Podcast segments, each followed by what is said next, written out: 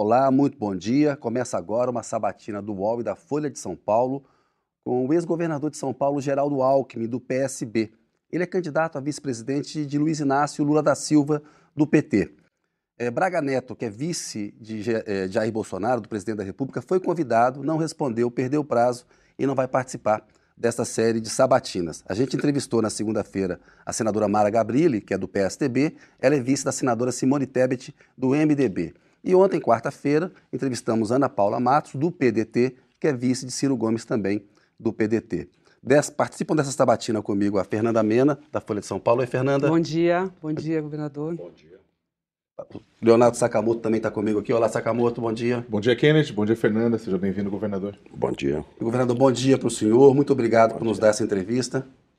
Uma alegria. Quero cumprimentá-lo, Kennedy Alencar, cumprimentar a Fernanda Mena Leonardo Moretti Sakamoto e saudar aqui todos que estão conosco nessa sabatina. Bem-vindo.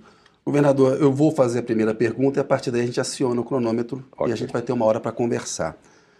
Fala de violência política. A gente tem visto casos recentes. Nessa última semana, pesquisadores foram agredidos, tem gente morrendo. É, é um nível de violência política e de tensão, de tumulto numa eleição brasileira, o maior desde a redemocratização. Eu pergunto para o senhor: o senhor vê risco de uma escalada dessa violência nessa reta final? Faltam três dias para a eleição. E de quem é a responsabilidade por essa atmosfera de violência no país? Olha, primeiro espero que não, né? Que a gente chegue aí no domingo em paz. Segundo, isso é a antipolítica, que a política é a arte do bem comum né, arte e ciência do bem comum, não é mata-mata. Então não tem, tem menor sentido isso. E acho que muito disso tem da forma como o presidente Bolsonaro se comporta. Aliás, o presidente da República deveria dar o exemplo, né? O exemplo de entendimento. Eu me lembro do Juscelino Kubitschek, quando percorria o Brasil, dizia: irei de praça em praça pregando a concórdia, a união nacional, né? e não essa, esse divisionismo, esse ódio, essa violência que acaba estimulando pessoas que cometem atos aí absurdos. É, governador, o senhor vê risco do Bolsonaro tentar um golpe se perder as eleições ou de que ocorra uma espécie de tumulto, como a gente viu é, em 6 de janeiro no Capitólio, nos Estados Unidos, e em qualquer um desses cenários é, o senhor acredita em algum envolvimento das Forças Armadas? Olha, primeiro é difícil o perdedor dar golpe, né? Então é mais. Não acredito muito nisso, não. Acho que tem muito blefe aí, muita. É, muita vacina, né? Muita para justificar possível é, insucesso eleitoral. E também acredito no profissionalismo, na seriedade das Forças Armadas, que são cumpridoras da Constituição. Né? Esse é um dado de, de realidade. A democracia no Brasil ela vem sendo provada e está se mostrando é, bastante sólida. Eu me orgulho muito de ter sido constituinte. Em 1988 fizemos uma nova Constituição né, cidadã, estabelecendo claramente, aliás, Golpe é crime.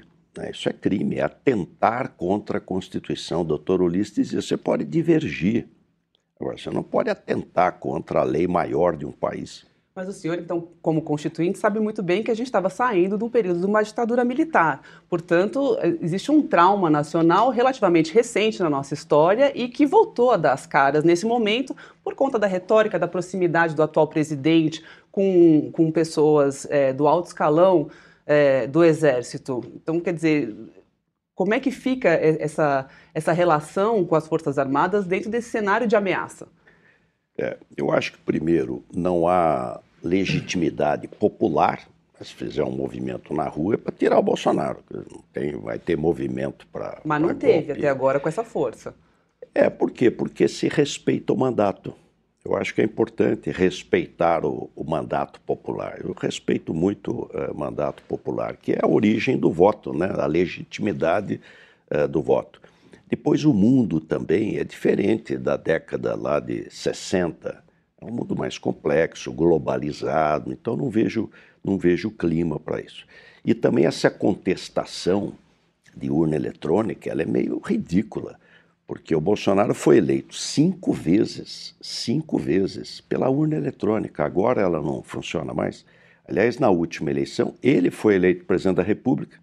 Quem poderia reclamar sou eu que perdi a eleição. O, e os três filhos foram eleitos pela urna eletrônica. Então não tem o menor sentido. Eu acho que é uma agenda, é uma agenda equivocada. Né? Os não problemas... é uma agenda para tumultuar, não é uma estratégia parecida com a do Trump. A gente vê. Ontem o PL divulgou um documento questionando a lisura das urnas eletrônicas. O Alexandre de Moraes, presidente do TSE, tem que, teve que reagir. O senhor não acha que, que ele está preparando alguma espécie de tumulto a lá Capitólio, não? Pode ser e também diversionista. Então, ao invés de você discutir o que interessa, que é, olha, como é que vai recuperar a economia? Como é que vai saúde? Nós estamos tendo um retrocesso. Hoje estava vendo é, vacinação, vai ter que se fazer uma campanha nacional para as pessoas voltarem a, a gente poder ter vacinação. Está voltando meningite. Então, a diversionista, quer dizer, ao invés de tratar de uma agenda dos problemas reais do país, salário mínimo, preço de comida, 33 milhões de fome, fica nesse diversionismo aí uh, que não tem muito sentido. É uma agenda que não é a agenda do povo, mas que repete, repete, repete, repete. É o estilo, né? O estilo autoritário Governador, tanto os candidatos Ciro Gomes do PDT quanto a Simone Tebet do MDB vêm criticando duramente a estratégia adotada pelo PT de pedir voto útil nesta reta final da eleição. Né? É, como é que o senhor responde às críticas a essa estratégia e por que seria importante vencer a chapa do senhor, do presidente Lula, vencer no primeiro turno e não no segundo turno? Olha, Sakamoto, ninguém pede voto útil, você pede voto. Então, lógico que pede voto. Todo candidato quer ganhar no primeiro turno. Se disser que não quer, não é verdadeiro. Todo mundo, se puder, gostaria de ganhar no primeiro turno. Aliás, o Brasil não tinha eleição em dois turnos. Foi a Constituição de 88, nós incluímos lá cargo majoritário, cidades acima de 200 mil eleitores e Estado, governador e presidente tem que ter maioria absoluta você tem que ter metade mais um, senão segundo turno. Em alguns países, Sakamoto, passou de 45%, acabou. Mas no Brasil não, se tiver 49,9%, tem segundo turno. Como nós temos, é muito fragmentada a representação partidária, você tem 11 candidatos. Então você tem que somar, o vencedor tem que somar 10. O Bolsonaro mais 9. Então, eu diria que não é uma campanha pelo voto útil, é uma campanha pelo voto. Agora, cada eleição se comporta de uma forma. Se você for verificar a última eleição, quem não estava nos polos perdeu um pouco. Eu perdi três pontos no finalzinho. O Ciro perdeu três pontos. A Marina perdeu quase três pontos. O doutor Meirelles, até o Amoedo perdeu um pouquinho todo mundo perdeu um pouquinho. Porque o eleitor olha quem tem chance e acaba desistindo. Todo, por que, que eu acho que é melhor ganhar no primeiro turno? Eu acho que é melhor. Acho que é melhor para o Brasil, que sai dessa confusão, briga, de repente pode ter morte, pode ter acidente, pode acontecer tragédia. Melhor para o povo, é, dá mais tempo de você organizar, melhor para a economia, para a economia, você já tem mais tempo para preparar. Agora, se tiver segundo turno, disputa. Eu fui candidato a governador, a primeira vez teve segundo turno, participei, ganhei eleição, nas outras duas ganhei no primeiro turno. Então, é, se tiver segundo turno, estaremos lá. Mas o primeiro Mas... turno também não é melhor para evitar uma contestação do Bolsonaro à urna eletrônica, porque ele vai ter que brigar com mais gente.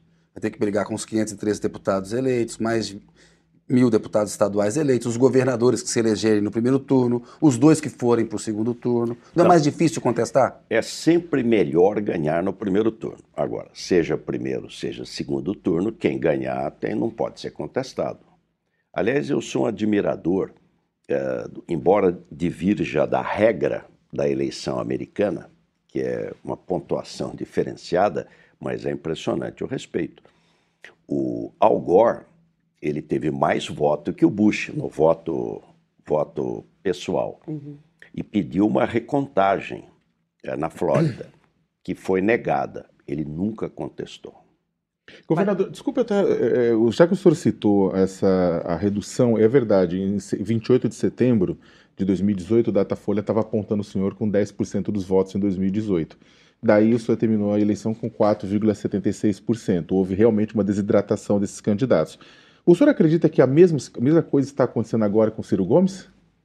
Olha, eu não, não, não. Os candidatos agora estão com menos votos do que nós tínhamos em 2018. Então a, a desidratação é menor. Cada eleição é uma eleição. Se vai ter primeiro turno ou segundo turno, essa é a resposta de um bilhão de dólares, né? Quer dizer, ela é uma resposta difícil. Eu acho que tem chance. Por quê? Porque não é que se, pedido de voto útil, não. O que se pede é voto. Todo mundo quer ganhar a eleição. É que o eleitor ele analisa a realidade e ele procura decidir. Isso aqui é a minha opinião, eu acho melhor o primeiro turno. Você tem mais tempo de preparar transição, para a economia melhor, define mais as coisas, evita um, uma briga danada, porque infelizmente nós não estamos num ambiente normal. Eu disputei N eleições, desde prefeito de Pindamonhangaba. Você tinha embates, canelada, é, bate-boca, mas se encontrasse o adversário na padaria, tomava um café. Então, esse clima não é um clima normal. Nós estamos vivendo um momento de anormalidade e de contestação uh, do, do, judiciário. É um, é um erro isso, você trabalhar contra as instituições. As pessoas passam, as instituições ficam. Nós precisamos é fortalecê-las, aperfeiçoá-las e não querer trabalhar contra uh, as outras instituições, os outros poderes. É uma coisa autoritária, né? Governador, é, Continuando nesse mesmo assunto das instituições, nos Estados Unidos, depois do que ocorreu nas eleições, dessa contestação e do, de todos os tumultos que houveram ali, hoje em dia se, se, as pesquisas estão mostrando que mais da metade dos americanos tem algum tipo de suspeição em relação às eleições e ao seu resultado. Qual que pode ser o cenário no Brasil em relação a isso? Olha, eu espero que não, porque quando você levanta uma suspeição sem ter fatos, sem ter fatos concretos, não é adequado. Quer dizer, no fundo, você está propagando uma fake news. Se você tem um fato, apresente o fato. Agora, se você tem, não tem um fato, vira fake news. É, no mundo inteiro, o que está correto aí? Quem que vai disputar? É o executivo, é, o presidente, vice, governador, vice e o legislativo, deputados e senadores. Quem tem que fazer eleição é o judiciário. E para isso foi criada uma justiça especializada, que é a justiça eleitoral. Então, lá atrás, aliás, essa foi uma das razões da Revolução de 32 em São Paulo, o que, que era? Justiça eleitoral, você ter é, eleição correta, voto secreto, voto secreto, direito de voto para as mulheres. Essa era a luta de, de quase 100 anos atrás. Então, são conquistas que a gente precisa valorizar, valorizar. Entrando então um pouco agora na sua candidatura à vice-presidência. O senhor tem eleitores que até agora não conseguem entender como é que o senhor foi parar na vice-presidência é, da candidatura de Lula, depois de anos de críticas duras, não só a ele, como ao PT. Como é que o senhor explica esse movimento? Olha, Fernanda, eu sempre procurei trilhar o caminho mais difícil mas aquele que eu entendia como mais correto. Eu sou do, de, do interior, do Vale do Paraíba, de Pindamonhangaba, minha avó, família do Barão Homem de Melo. Então, família mais tradicional.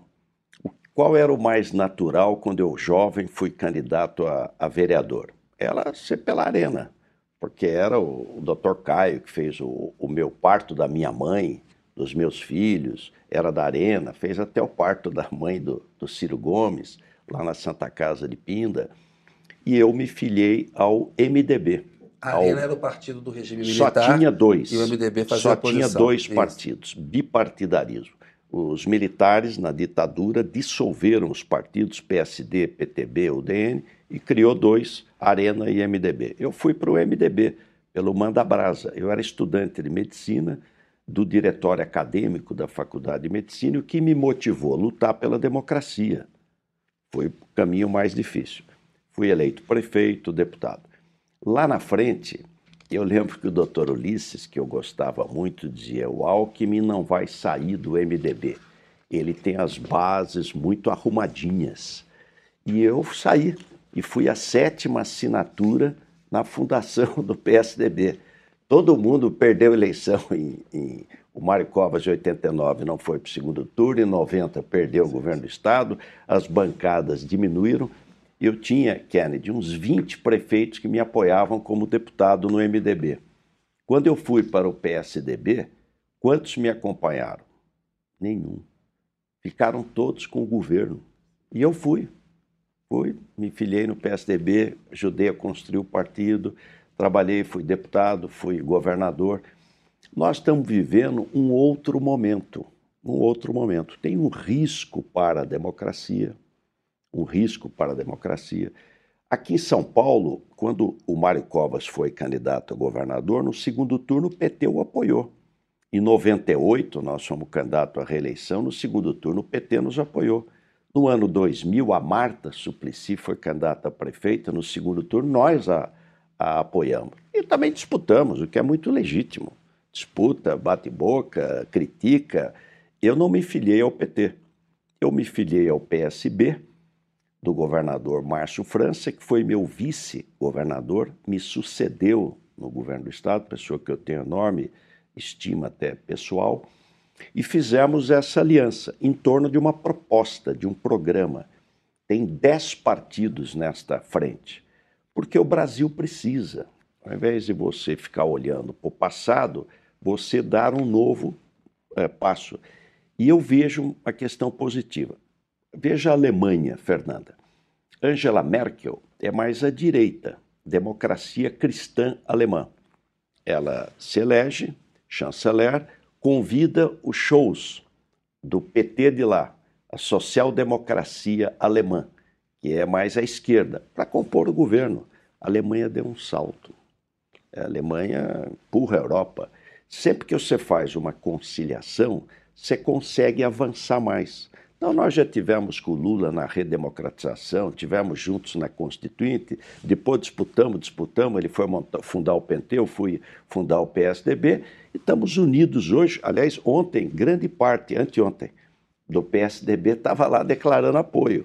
José Gregório, o Sérgio, o embaixador Sérgio Amaral, o Rubens Recupero, o, o o nosso senador lá de Rio Preto, o nosso, Aloysio Nunes. Aloysio Nunes Ferreira Filho, os meus secretários, Cláudia Costin, eh, ministro do Supremo, é o momento que nós estamos vivendo que eu acho que precisa baixar essa brigalhada, acho que é importante ter um entendimento e ter um grande programa para recuperar o país. Governador, aproveitando inclusive que o senhor citou nomes históricos do, do PSDB. PSDB, né, apoiando a sua candidatura, e realmente está tendo essa divulgação de nomes históricos apoiando o senhor Lula.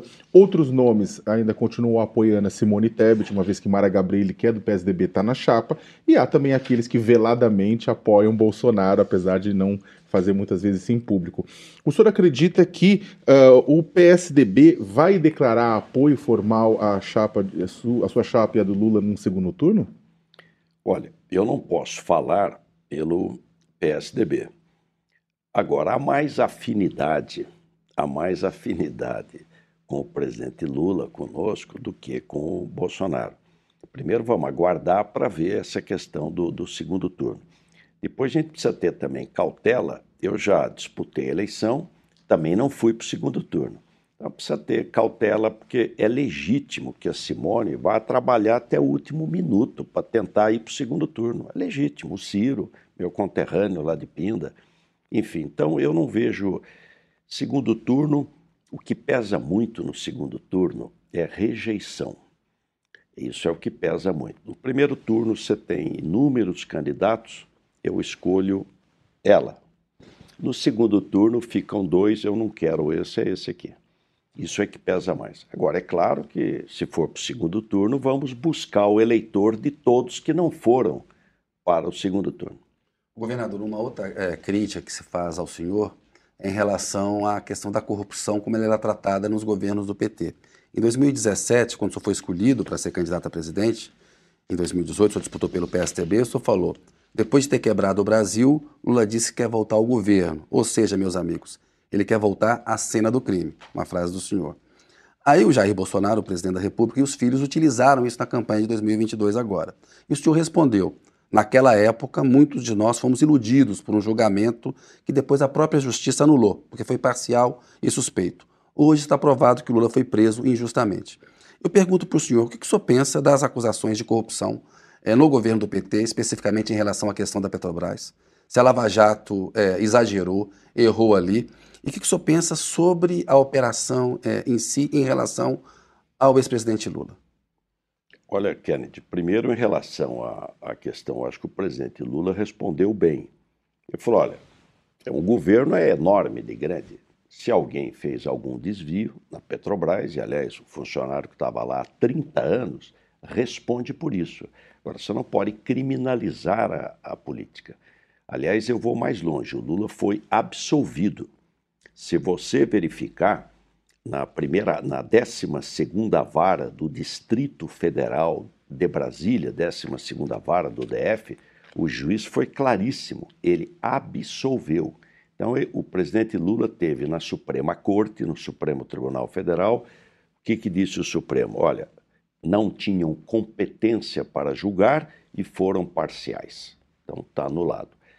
Nós precisamos ter um cuidado com isso. O Rui Barbosa dizia: a injustiça cometida contra um cidadão ou cidadã é uma ameaça à sociedade.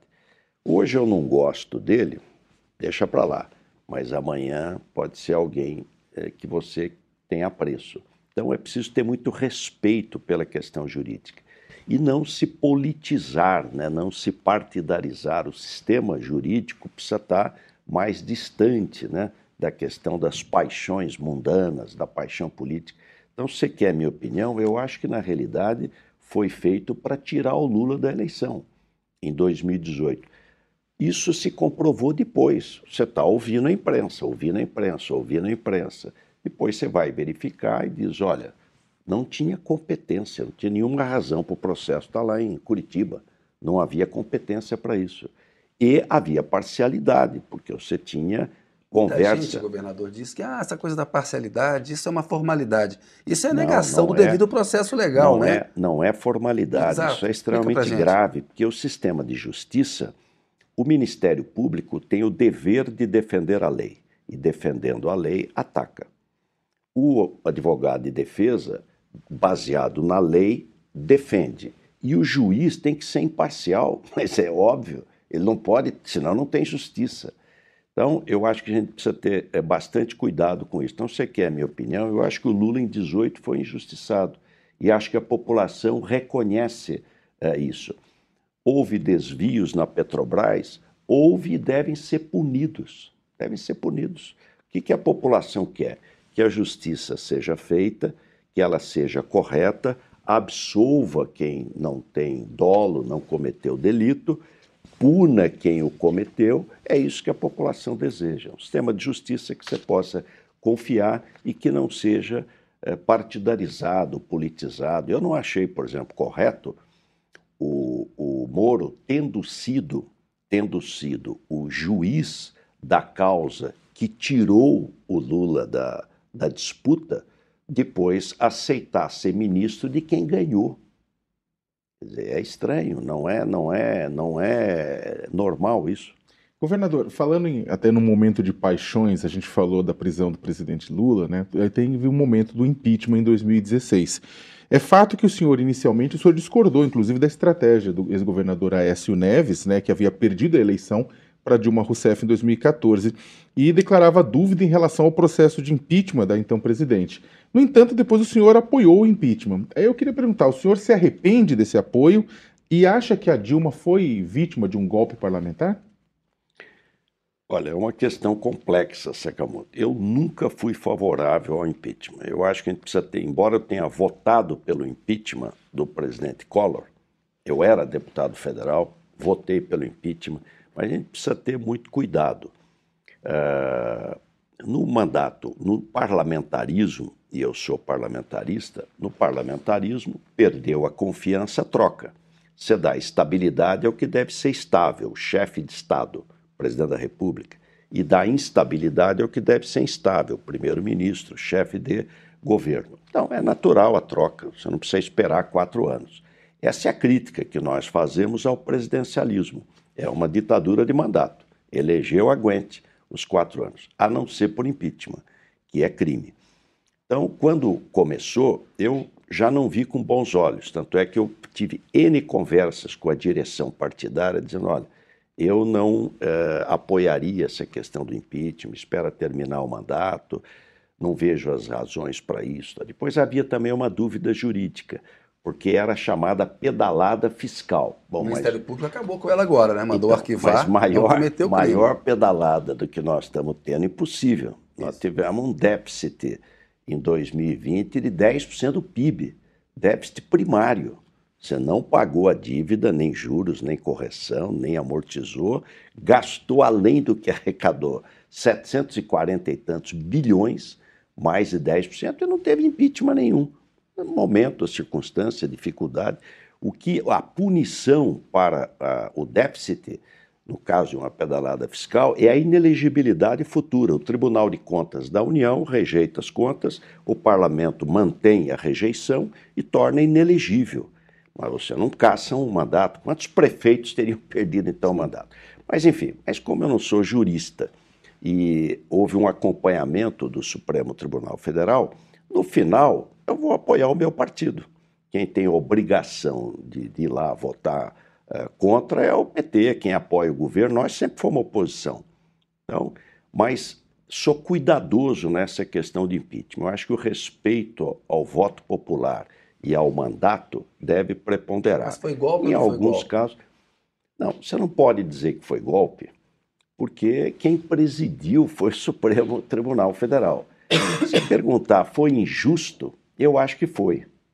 Foi injusto, porque na realidade eh, a Dilma é uma pessoa correta, honesta. Aliás, com quem eu tive sempre um bom relacionamento. Fizemos N parcerias. Eu era sempre criticado uh, por tratá-la bem. Uma vez nós fomos entregar, um, acho que foi em Catanduva ou Rio Preto, um grande conjunto habitacional, porque eu fiz uma parceria, o Silvio Torres era secretário de Habitação, e nós fizemos Casa Paulista com Minha Casa Minha Vida, fazia junto. Fomos entregar a hora que vai lá para o palanque, visitamos uma casa com uma família, bateu um pé d'água. Aí ela segurando o guarda-chuva, ela presidente da República, e eu embaixo do guarda-chuva com ela, governador. Imagine uma senhora segurar o guarda-chuva para o marmanjo aqui. Eu peguei o, o guarda-chuva e eu segurei. Foi um escândalo. Quando eu chego em São Paulo, está tudo em povo. Você devia ter dado uma guarda-chuvada nela, imagine, segurar o guarda-chuva. Eu sempre gostei da Dilma, do, do jeito dela de ser e tal. Então, eu acho que a gente precisa ter cautela com a questão de impeachment. Talvez até aperfeiçoar a nossa legislação. Eu ia perguntar isso agora, porque no impeachment da Dilma, o Eduardo Cunha ficava segurando, no momento que ele não conseguiu no Conselho de Ética da Câmara ser protegido, ele colocou o pedido de abertura de processo para andar. Já com o Bolsonaro, ele faz uma aliança com o Centrão, o Arthur Lira está sentado em cima de uma pilha de processo de impeachment, há uma série de crimes de responsabilidade que foram cometidos e não anda porque ele concentra um poder. Essa legislação de impeachment, ela tem que mudar. Primeiro para se configurar melhor a questão do crime, porque tudo pode ser crime de responsabilidade. E para tirar do presidente da Câmara e remeter para o plenário mais poder se o impeachment anda ou fica parado? Eu entendo que sim, Kennedy. Primeiro, o impeachment tem que ter, porque é o único instrumento que você tem para poder tirar alguém cometer um crime. Então, ele está correto. Agora, o que, que precisa ter? É, não pode. É, esse presidencialismo dentro. Eu fui deputado. Esse presidencialismo pessoal dentro da Câmara é exacerbado. Você tem um colegiado de 513. O Brasil é pluralidade. A Câmara é pluralidade. Não pode uma pessoa só decidir tudo sozinho. Então, quanto mais você abrir essas decisões, uh, melhor. Sou favorável à legislação do impeachment, acho que ela deve ser aperfeiçoada. Agora, tem um adágio em medicina que eu gosto muito, que é sublata causa toritur effector. Suprima a causa que o efeito cessa. Tem febre, tira a febre, dá lá um antitérmico, mas qual a causa da febre? Tem dor, tira a dor, dá um analgésico, mas qual a causa da dor? Na política também. Tudo isso é falta da mudança política, da reforma política, porque esta fragmentação exagerada, parlamentar, não é nem partidária, pode ter quantos partidos quiser, não pode ter 30 na Câmara Federal. Isso dificulta a governabilidade e leva a uma situação de instabilidade política. E no, no, presidencialismo, a baixa solidariedade ao executivo. Se o executivo vai bem, ótimo. Se ele vai mal, acabou a solidariedade. Então você perde, perde maioria e é empichada. Então é importante a gente aperfeiçoar a legislação e também aperfeiçoar a política.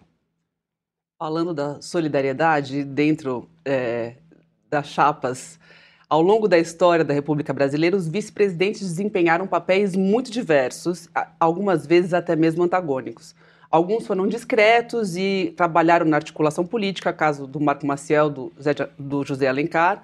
Outros aproveitaram crises para ascender, seja jogando parado, caso do Itamar Franco, seja preparando a tomada da presidência, no caso do Michel Temer. Na sua opinião, qual deve ser o papel do vice e como evitar que cedam à tentação do golpismo?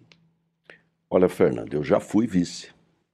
Aliás, já fui titular, fui prefeito, fui governador três vezes, mas também fui vice duas vezes do Mário Covas, nos dois mandatos. Então, o que, que é o vice? É o, o que, que eu entendo? É o copiloto. É, você tem um Boeing, um Airbus, não tem alguém sozinho lá dirigindo. Você tem o comandante e tem o copiloto.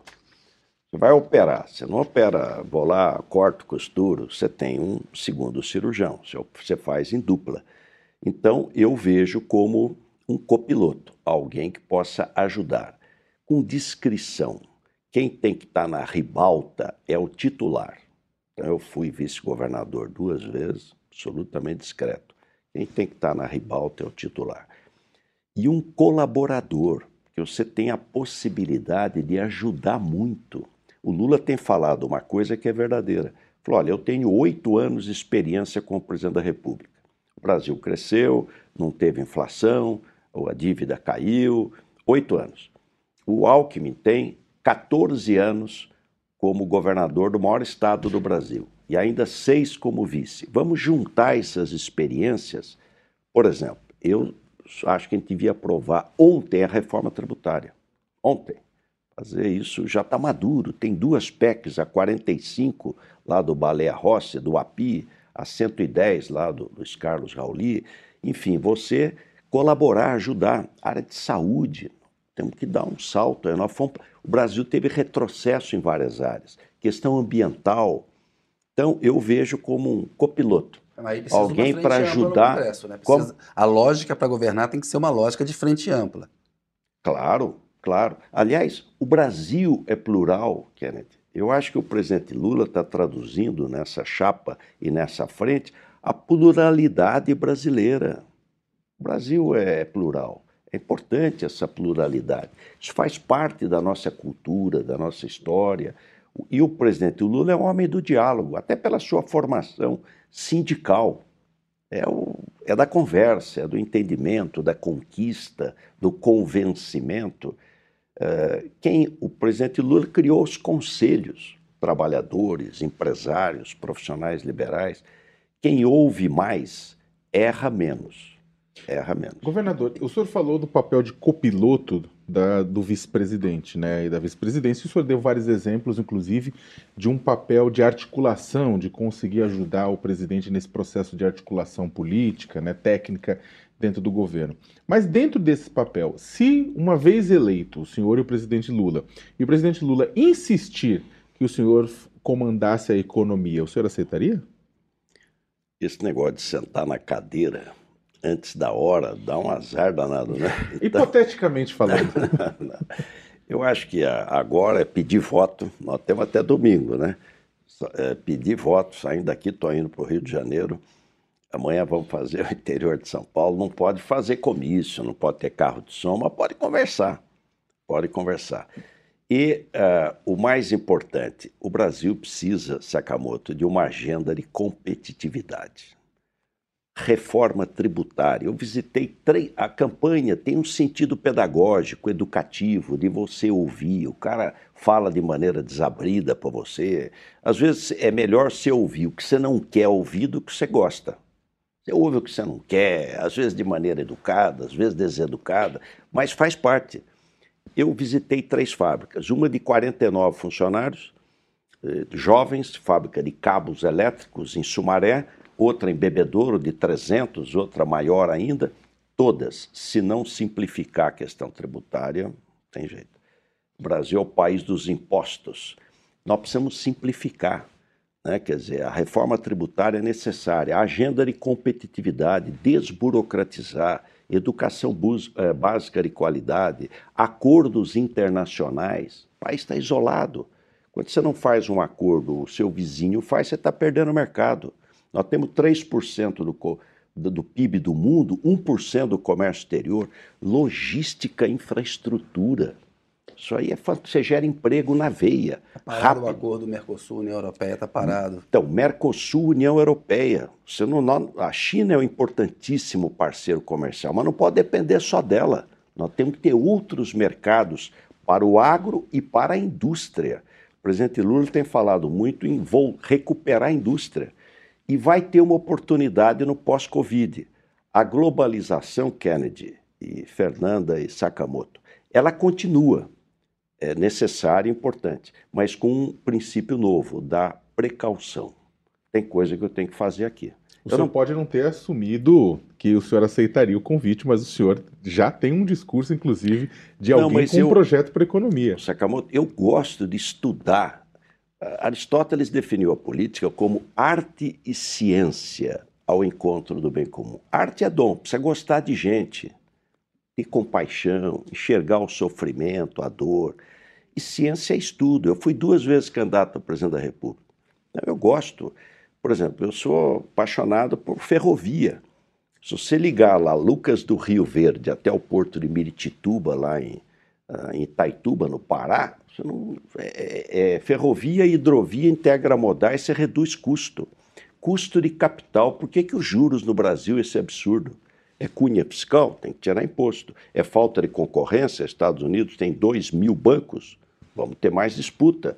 É instabilidade política, é econômica, falta de segurança. Enfim, é, mas é preciso ter uma agenda de competitividade. Por que, que o Parece Brasil. discurso de ministro da Fazenda. O senhor é paulista, mas tem um estilo não. mineiro de responder. É, Essa de história falar. de não sentar na cadeira não, ali não. é de quem não é. descarta comandar a da economia. Eu estou repetindo, Kennedy, o que o presidente Lula incluiu no programa de governo, que é um programa de 10 partidos. 10 partidos. Eu não me filiei ao PT. Nós estamos aliados para trabalhar pela população. E acho que essa, essa união ela vai trazer um lado muito positivo, porque não é incompatível a eficiência econômica e o cuidado social. Pelo contrário, eles se somam. Aquela coisa do Estado mínimo, delenda Estado, não precisa, o mercado resolve tudo, não é verdadeira. Você só cuidar do social e não ter eficiência econômica, você também não cresce você tem que fazer essa boa sinergia, que eu acredito muito nisso. Falando também das suas uh, candidaturas anteriores à presidência, há quem avalie o movimento de aproximação de Lula né, e de, e de candidato à vice-presidência dessa chapa uh, como prelúdio de uma candidatura à sua presidência em 2026. É essa a estratégia? Não, não é, Fernanda. Se há alguém que não se preocupa com o futuro sou eu. Eu perdi minha mãe com 10 anos de idade. Então, meu pai foi pai, mãe, eu fiquei muito apegado a ele. E meu pai sempre dizia: olha, o futuro está nas mãos de Deus. O futuro trará sua própria aflição. Procure fazer bem feito o que está fazendo hoje. Política é destino. Isso aí eu nem, nem imaginava nem ser que não candidato. Quer concorrer à reeleição se for. Como? O Lula disse que não concorrerá à reeleição se for reeleito. Disse claramente numa entrevista no UOL, tinha falado também para uma rádio da Bahia. Isso alimenta especulações. O vice-presidente é um o, candidato natural o Kennedy, à sucessão. Tem, tem dois ansiosos na vida: hum. os jornalistas e os políticos. Né? os jornalistas são mais. Nós nem passamos por 2022. Eu só tenho um objetivo: é ajudar o Brasil. Se conseguir ajudar, já cumpri a minha tarefa. Governador, o senhor foi um dos responsáveis por trazer João Dória para a política. Eu queria que o senhor fizesse uma avaliação. Como é que ele foi? Ele foi um bom prefeito? Ele foi um bom governador? O senhor se arrepende de ter sido um dos padrinhos políticos dele? Olha, é, Santo Antônio de Pádua dizia: quando você não puder falar bem, não diga nada, né? não, eu acho ele ele era filiado ao partido, quis ser candidato a prefeito e pediu o meu apoio. Eu fiz uma série de, de observações em relação a, olha, não é uma tarefa fácil, é dura, família, enfim.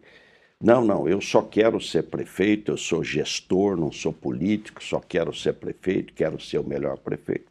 Interessante, a cidade precisa de bom gestor, tal, tal.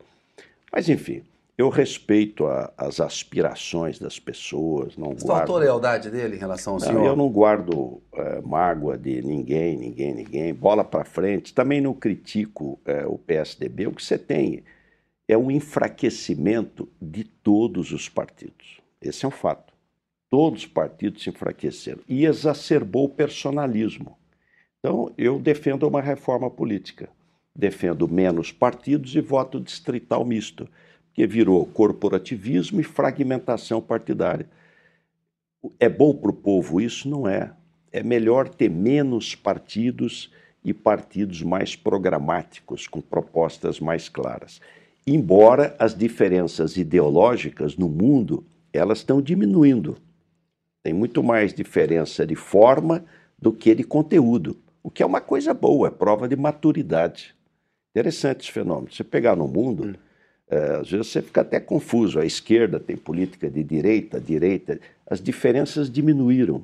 Você tem muito mais diferença de forma do que de conteúdo. Por exemplo, responsabilidade fiscal é de todos. Não é de esquerda, não é de direita, não é do centro.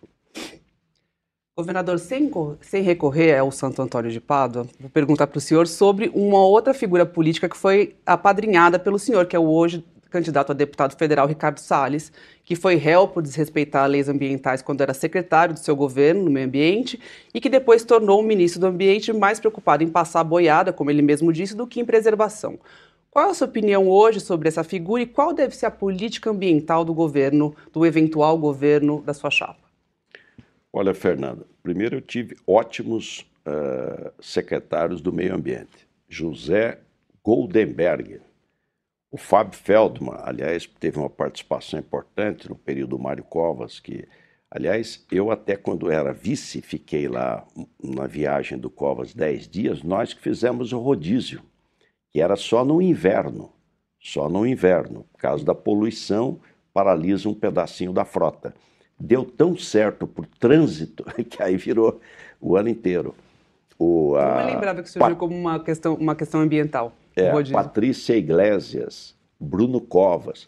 Interessante, o Ricardo Salles era do PFL, depois foi para o PP, os partidos me apoiavam, indicaram um advogado, e no período que ele ficou um ano só, no período que ele ficou como secretário do Meio Ambiente, era até ao contrário. Ele era radical, por exemplo, ele gostava dessa coisa assim, mais é, da ribalta. Então ele descia num lixão, um helicóptero da polícia militar tal, lacrava o lixão. Então tinha até reclamação de prefeitos, olha, está sendo muito... Um dia um ambientalista me procurou, falou, olha, segure o Ricardo, porque o que ele está fazendo está certo, ele está fazendo uma coisa que ninguém tem coragem de fazer, que é ir lacrando todos os lixões e tal, tal. Então não teve é, eu defendo, quando foi para a área ambiental, aí mudou. Aí virou, seguiu o chefe, né? Seguiu o exemplo de cima. Eu acho que essa questão ambiental ela é central. Para mim, o crescimento tem que ser inclusivo, tem que trazer o mais pobre. Não é possível você ter salário mínimo com perda real, as pessoas estão passando privação, é, com estabilidade, não pode voltar a inflação. A inflação não é neutra socialmente, ela tira do mais pobre, põe no mais rico, e com sustentabilidade. e quase metade da emissão no Brasil é desmatamento. Um hectare que você corta e queima emite 150 toneladas de carbono. É uma vergonha o que está acontecendo na Amazônia. E eu acredito que seja é, uma ação rápida, dá para melhorar e melhorar muito, porque vinha caindo o desmatamento. E ele não é feito por agricultor, ele é feito por grileiro de terra. É grilagem, é, ocupa, amanhã alguém vai me dar o título e eu vendo a terra. Governador, desculpe até, só para completar o que a Fernanda falou, governador, mas o Ricardo Salles também foi assessor particular, foi seu secretário particular também. E o senhor, o senhor é, é, desse momento, desse tempo que ele trabalhou diretamente com o seu gabinete, também, como é que o senhor avalia? Nunca teve nenhum problema, ele só fazia agenda. Ele fazia agenda. Advogado, partido que foi candidato a deputado pelo PFL, não tinha essa postura assim tão é, radical. E na área ambiental não teve nenhum problema. Aliás, pelo contrário, era durão e tal, tal. Depois, naque... o que está vendo hoje no governo, Sakamoto, é um desmonte do governo. Um desmonte, a verdade é essa. Então não deixa o IBAMA fiscalizar, a FUNAI não pode atuar, a cultura trabalha contra o artista, o, a Fundação eh, Palmares eh, não respeita o negro. Então, você está tendo um desmonte do aparelho de Estado, que não é correto, não é adequado. E isso pode, a questão das mudanças climáticas, ela é central no planeta, no planeta. E você tem o BIC, Brasil, Indonésia e Congo. As florestas mais relevantes para o planeta estão nas Américas, no Brasil, Amazônica, na África, no Congo e na Ásia, na Indonésia.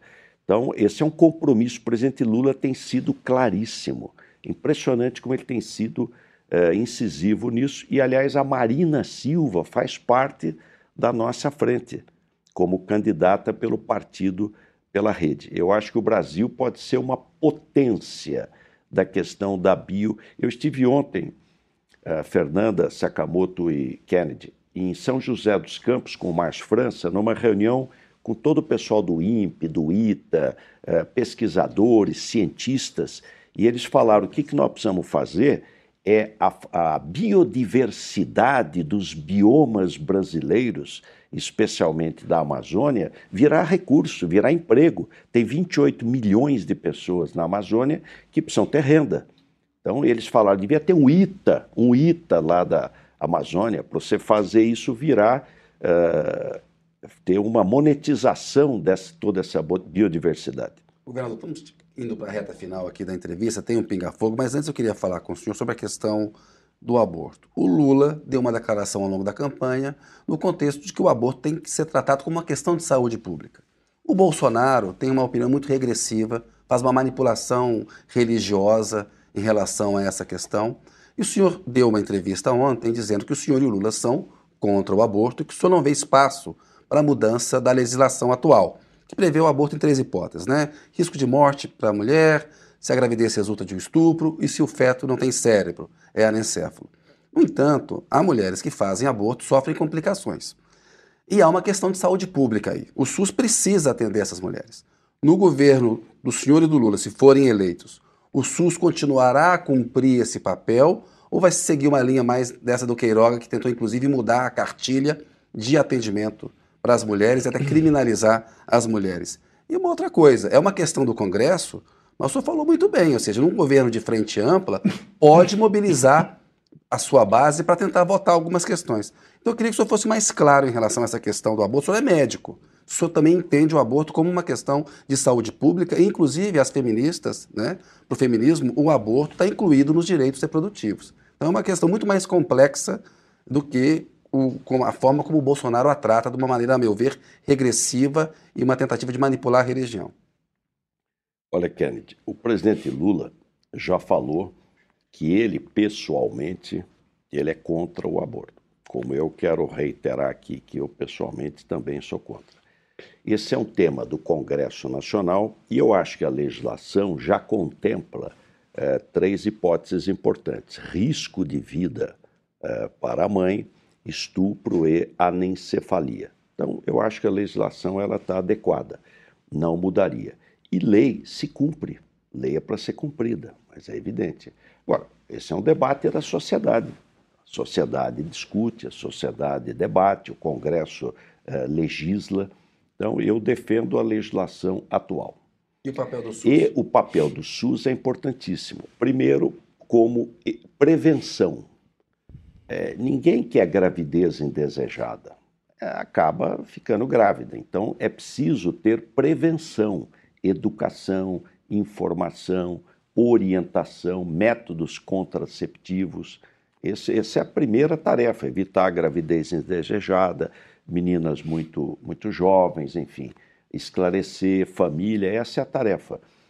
E tratar doente, tratar quem precisa, independente de, de, de, de outros problemas. É dever até do médico fazê-lo. Sem criminalizar o doente. Mas é lógico, o, o médico tem que tratar pessoas. Não é problema dele é questão jurídica. Pode fazer.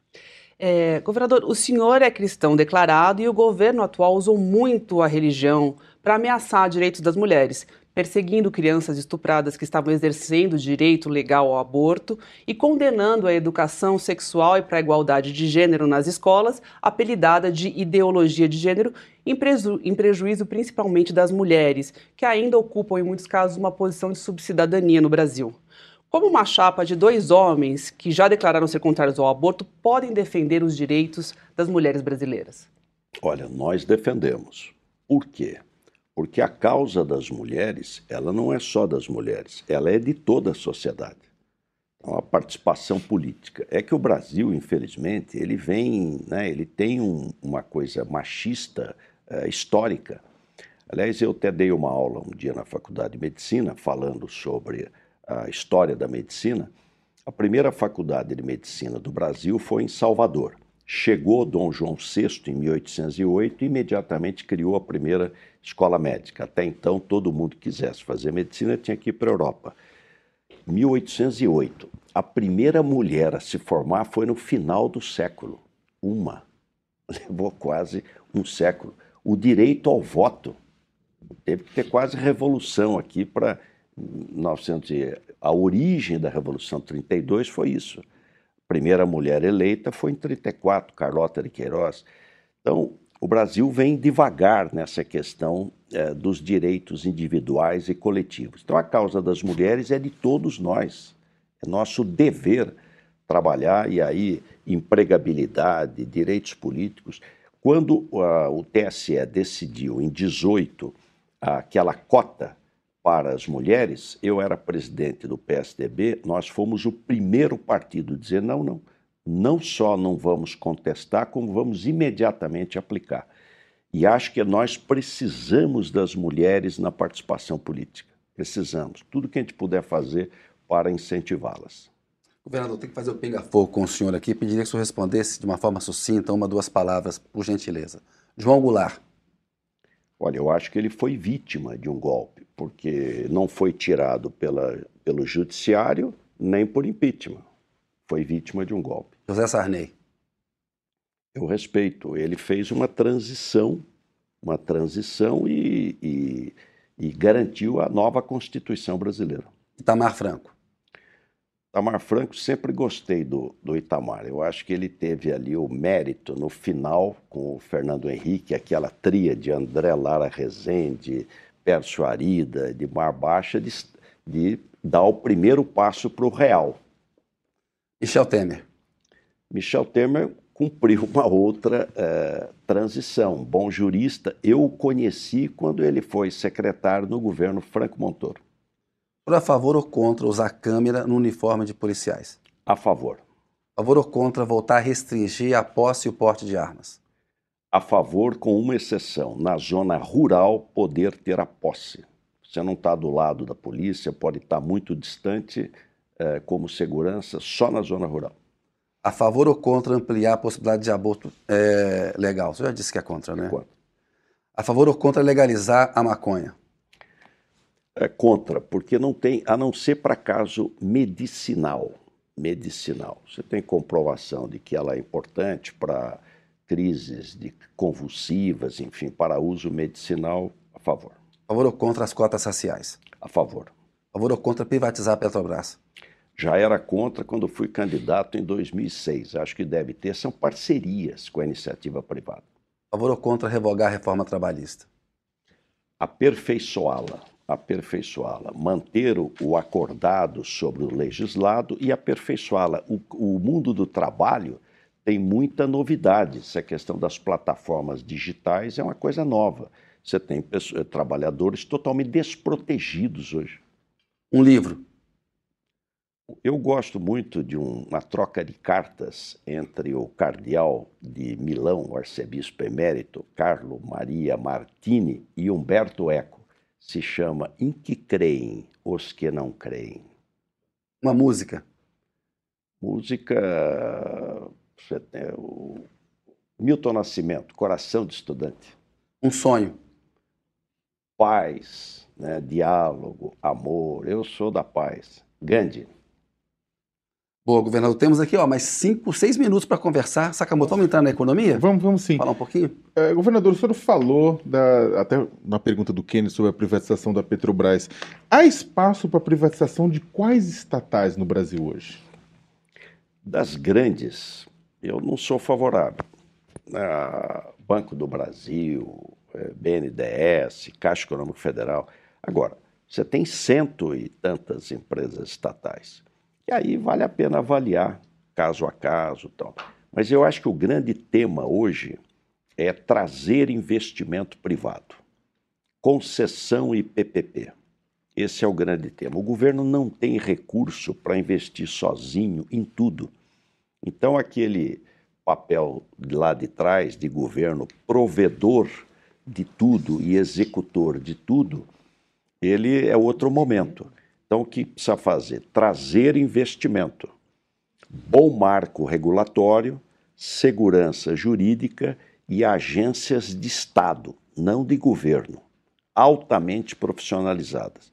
Se você fizer isso, é bom. Você vai antecipar investimento, vai melhorar a infraestrutura e a logística. Então, eu defendo muito o PPP e concessões. Aliás, fiz a primeira PPP do Brasil aqui no centro de São Paulo de habitação. Fizemos quase 3 mil apartamentos, ajudando a recuperar o centro, PPP. Três hospitais. O Hospital de São José dos Campos eu inaugurei, o Hospital de Sorocaba, a DIB Jatene eu inaugurei, e agora foi inaugurado o do meu pacote lá, o Pérola Byton, ali no, no Bom Retiro. Então eu sou fã de PPP, até porque eu sou torcedor do Peixe e me lembra Pagão, Pelé e Pepe. Bom time para qual sou torce, também sou torcedor do Peixe. Se você sabe daquela história, né? Se disser o, o Santos é o melhor time do mundo. Se os fatos mostrarem o contrário, pior para os fatos. Governador, olha só, falar um pouco de agronegócio. É, uma parte do agronegócio resiste ao Lula, né? É, só está na chapa lá com o Lula. Eu queria entender o que vocês pretendem fazer para vencer essas resistências. O Bolsonaro, de alguma maneira, ele conseguiu mais apoio é, entre nesse setor. E agora, um, paga-se um preço. Ele estimula a invasão de terra na Amazônia, garimpo ilegal. Uma parte do agronegócio parece não entender a importância da questão ambiental. Como é que vocês vão tratar um motor importante da economia e fazer esse motor respeitar é, o meio ambiente depois que eles se acostumaram com esse tratamento do governo Bolsonaro? Eu acho que já está mudando. Tenho notado que já está mudando. Se pegar o Mato Grosso, o nosso candidato lá ao Senado é o Neri Geller, é, que é o vice-presidente da Comissão de Agricultura da Câmara Federal como deputado. O senador Carlos Fávaro, do PSD do Kassab, todo mundo está com a gente. Está mudando. Por quê? Vamos pegar o governo. Lula já foi presidente. Vamos pegar o governo. Não teve problema maior de invasão, até porque terra invadida não pode ser desapropriada. Isso é lei. É lei. O MST, hoje, eu fui inaugurar uma cooperativa lá em Andradina, indústria, indústria de laticínios. Produtores, 80 litros, 70 litros de leite, 60, junta todo mundo, produz queijo, manteiga, uh, vai até exportar. Então, é outro momento. Vamos pegar os fatos. Os juros no tempo do Lula, para comprar um trator, o Modern Frota, era 3,5%.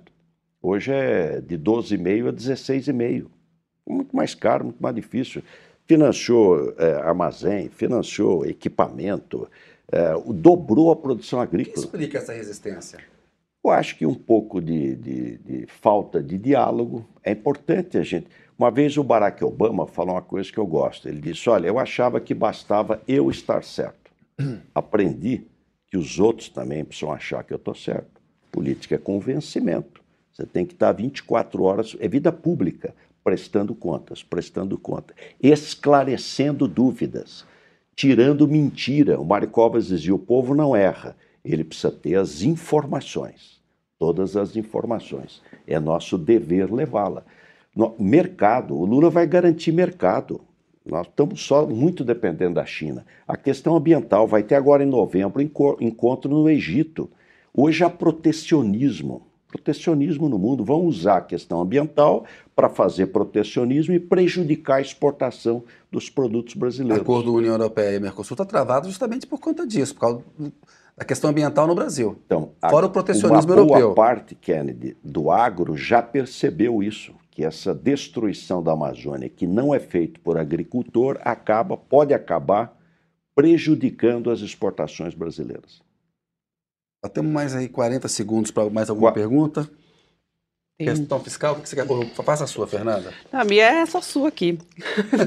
Porque o Lula já disse que vai acabar com o teto de gastos, regra fiscal desmoralizada no governo Bolsonaro, mas que tem vigência até 2026. O senhor sempre defendeu uma política fiscal rigorosa e foi crítico de medidas econômicas do governo Dilma. Haverá regra fiscal num eventual governo Lula-Alckmin? Uh, a responsabilidade fiscal é essencial. Aliás, o Lula pegou a dívida com 60% do PIB e deixou com 39% do PIB. Teve superávit primário todos os anos. Superávit primário é importante. Agora, uma regra que engessa não é adequada. Naquele momento que você precisa investir, você está travado, que é o chamado anticíclico. Então, Sempre que você engessa, faz uma coisa engessada, você cria mais problema. E não é cumprida. Como é que regra, que teto é esse que você conseguiu fazer no ano 10% de déficit? Fala, não, não, foi a pandemia. Mas o México também teve pandemia e foi 3% o déficit. Então, nós somos favoráveis à responsabilidade fiscal. Qual instrumento? Vamos aprofundá-lo. Vamos aprofundá-lo. Governador, chegamos aqui ao final da entrevista, mas eu queria que o senhor tivesse um minuto para suas considerações finais. Olha, primeiro agradecer ao, ao Sakamoto, a Fernanda e o Kennedy Alencar, agradecer aos que estão nos acompanhando aqui nessa uh, entrevista, pedir o voto. Né? A eleição, quem decide é o povo, são os eleitores, ele é o protagonista e a fonte uh, do poder. Quando a gente sai candidato, nós pedimos uma chance para servir. A gente quer uma chance para servir. Muito obrigado pelo convite. Nós aqui agradecemos, governador. Muito obrigado. Até uma próxima, viu? Um abração. Abraço para o senhor. Fernanda, obrigado pela parceria. Obrigado, Sakamoto. Kennedy, Valeu. Sakamoto, governador. Obrigado, Kennedy. Fernanda, obrigado pela presença, governador. Pois é, chegamos aqui ao final de uma série de sabatinas do UOL e da Folha de São Paulo com os candidatos à vice-presidência da República. Eu agradeço muito a sua audiência, um abraço e até a próxima.